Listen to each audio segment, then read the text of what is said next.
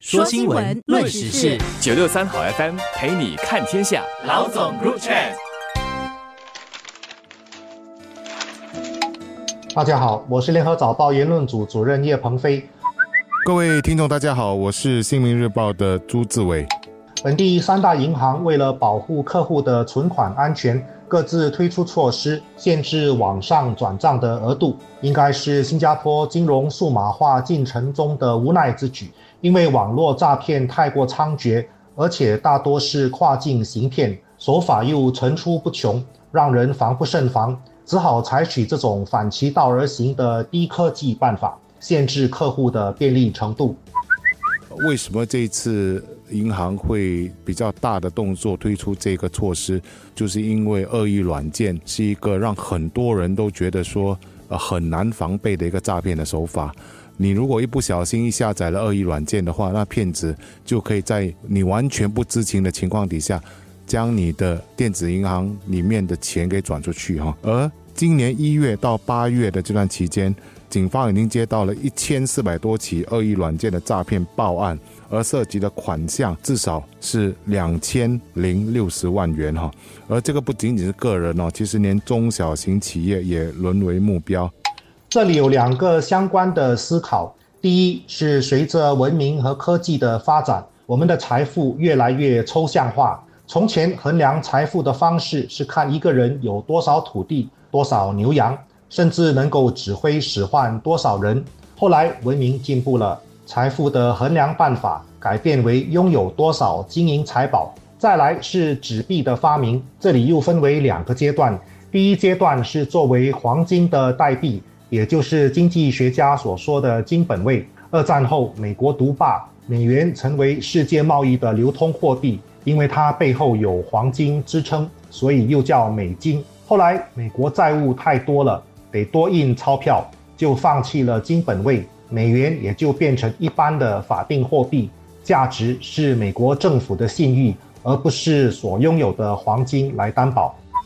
财富的虚拟化在数码时代又更上一层楼，一开始还是信用卡的时代，出门交易不再使用钞票，如今有了智能手机，财富更虚拟化为一组数字，银行应用几乎。等于随身携带着个人所有的存款满街跑，数码交易极大的方便所有人，但是也给诈骗团伙带来丰富的发财机会，所以我们又必须停下脚步，甚至倒退一步，从虚拟世界回到现实世界中来。第二个思考是便利和安全的矛盾关系，凡是越方便的，也就越不安全。刷卡比带现金方便。但是被盗刷的风险和损失就更高。同样的，手机数码转账的便利程度比刷卡更进一步，但瞬间棺材本被骗子盗走的风险同样更进一步。所以，我们不能只一味的看到好处，追求便利，而缺乏对于风险的思考。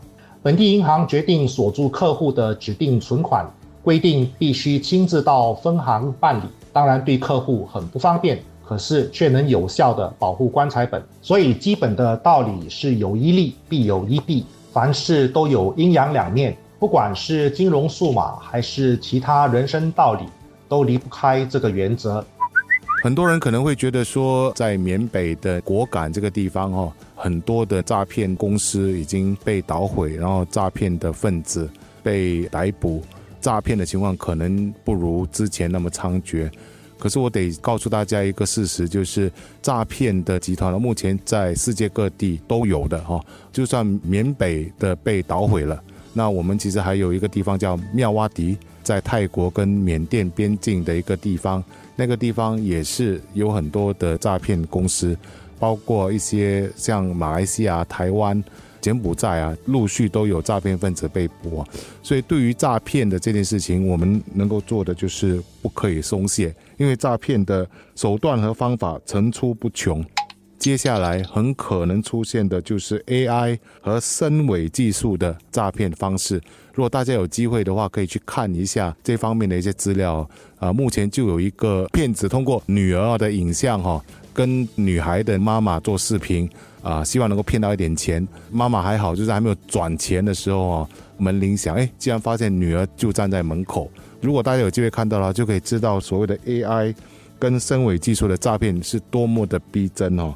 我们也要认清哦，诈骗的行为就是我们日常生活要防范的一部分。防止诈骗，人人有责哦。我们不能期待骗子对我们手下留情，而我们可以提升的就是自身的能力。而这点就包括说，像银行给予的方便啊。